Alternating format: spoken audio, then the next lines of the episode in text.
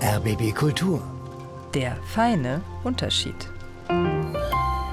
Die feministische Kolumne von Heide Österreich.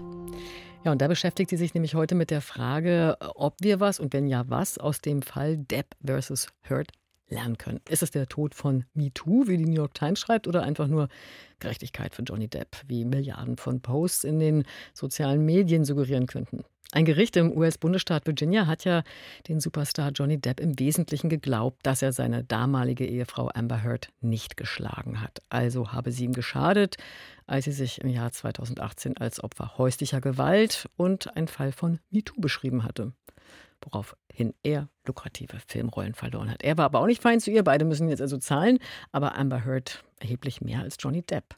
Hat also Depp quasi gewonnen und wenn ja, was lernen wir denn daraus? Ehrlich gesagt, nix. Aus diesem Prozess kann man nichts lernen, leider. Es gibt nämlich nichts, was wir nicht schon wussten.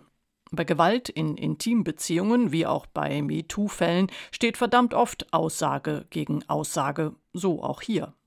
Ich erspare Ihnen die Details dieser Aussagen. Sie werden Ihnen vielleicht begegnet sein. Es geht viel um Flaschen, Fäkalien und wer eigentlich wen gehauen hat.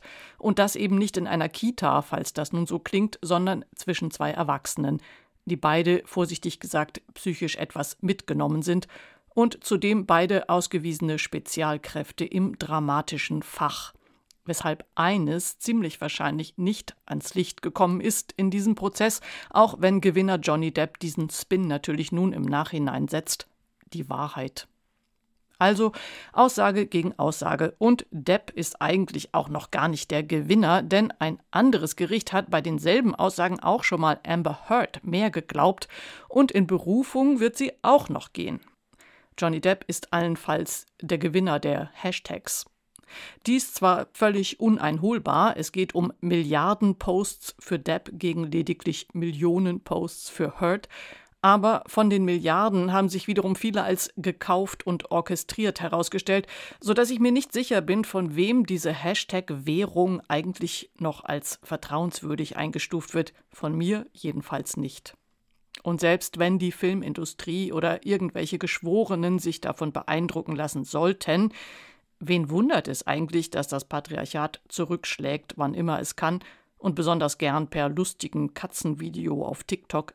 Ja, Szenen dieser Ehe wurden auch als Katzenvideo persifliert und raten Sie zu wessen Gunsten. MeToo wird darunter nicht leiden.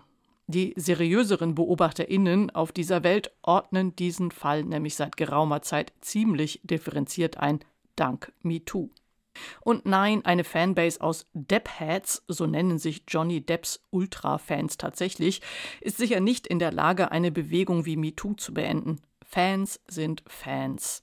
Sie dürfen Johnny Depp lieben, ihm alles verzeihen, seine Ex-Frau gemein finden und ihr kein Wort glauben.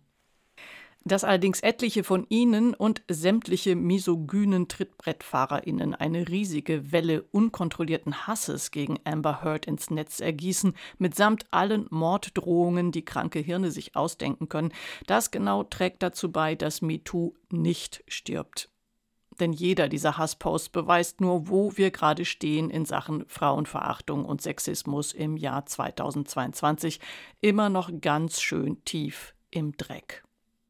Falls Sie etwas Neues zu MeToo hören wollen, können Sie mal nach Frankreich schauen. MeToo Media heißt die neue Welle rund um einen Star-Moderator, von der wir bald sicher mehr hören werden. Vielleicht gibt es da ja mehr zu lernen. Heide Österreich mit klaren Worten zum Fall Johnny Depp, Amber Heard und die Zukunftsaussichten für MeToo. In ihrer feministischen Kolumne Der feine Unterschied. Diese Episode, wie auch etliche mehr von ihr, gibt es auch bei uns online auf rbbkultur.de.